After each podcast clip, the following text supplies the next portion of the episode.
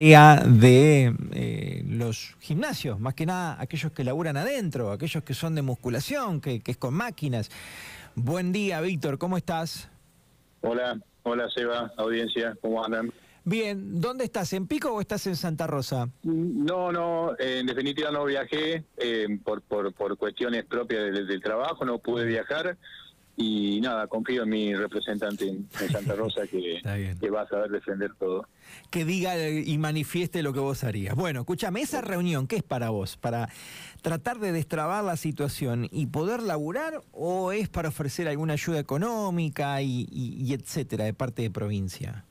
Em, honestamente no creo que solucionen nada porque la verdad que ellos se apoyan en, en en un DNU, es, o sea, es, es una ley y no creo que...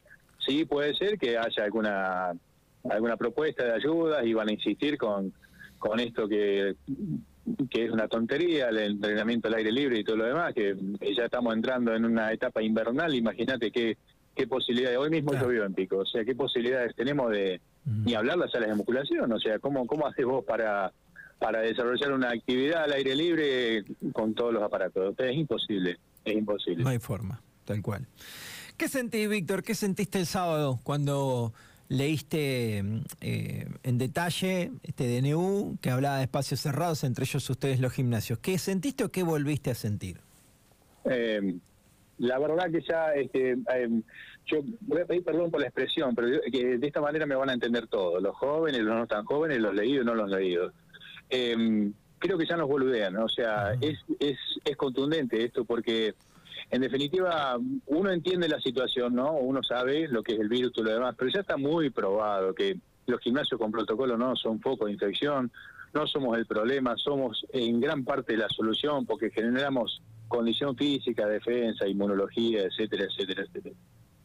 Y mientras tanto, este, se socava, pero tremendamente, la actividad económica. O sea, acá no hay memoria de las personas que toman las decisiones. No hay memoria. Nosotros el año pasado cerramos cuatro meses y quizás algunos han defendido, los que tienen un, monoempleo, o sea, que tienen su propio emprendimiento, que trabajan en su casa, o que no pagan un alquiler de local.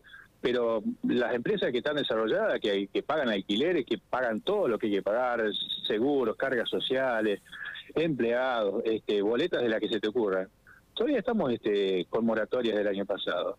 Entonces, esto, esto es contundente, Sebastián. Esto realmente ahora es, eh, digamos, es un, es un revólver que nos apunta. No, no, no, no, no, no han pensado en eso. No han pensado. Yo no sé qué van a ofrecer ahora con qué, qué, qué paliativo, qué ayuda económica o cómo se va a desarrollar, que obviamente va a tener trabas porque todas esas cuestiones se, se manejan con, con, con, con bancos las instituciones bancarias toman su recaudo, o sea, no va a ser, no va a ser simple, para nada. Sí, además pensaba, ¿no? Cuando tenés una estructura grande como la tuya, cuatro o cinco personas laburando, seguramente, no sé, hoy hace un tiempito que no voy, pero ¿qué te tienen que dar? 200 eh, lucas por mes, digo, para pagar un alquiler, sí, ¿no? O sea, nada alcanzaría no no no me gusta perdón no no no me gusta hablar de números o sea porque mi, mi, mi, caso es, único. Entonces yo por ahí no quiero desarrollar números porque no no sería el común no sería el colectivo de la actividad. No está bien. Pero pero, pero sí sé sí sé que muchos colegas realmente como dijiste hace un momento son generadores de trabajo. Mm. o sea somos somos este movilizadores de la economía.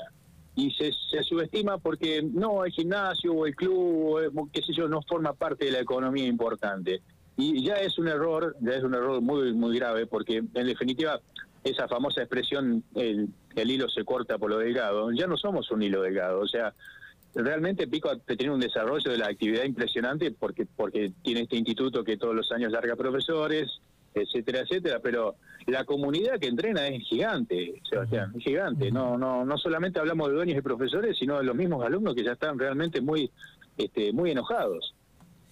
Además, eh, por ahí lo aclaro también, tampoco me gusta hablar de dinero, refería a esta cuestión de que en las estructuras grandes es, es imposible que un subsidio tape o por lo menos permita que vos sigas adelante sin endeudarte.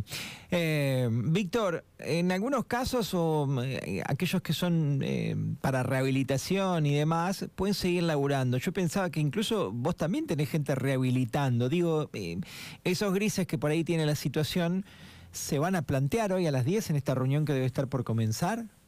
No, no para que le, para perjudicar al otro que puede, sino para que, para explicar que a veces los gimnasios también tienen esto. Eh, obviamente. Eh, la verdad que eh, hay, un espacio muy fino entre una actividad y la otra. O sea, tranquilamente como kinesiólogo podría activar mi matrícula y volver a, transformar a Casaforte en un terapéutico y, rehabilitar, eh, eh, lo digo esto en forma graciosa, pero podría rehabilitar a 500 personas, ¿no es cierto? Y que el gimnasio trabajara, pero no no se trata de socavar la voluntad, de quizás...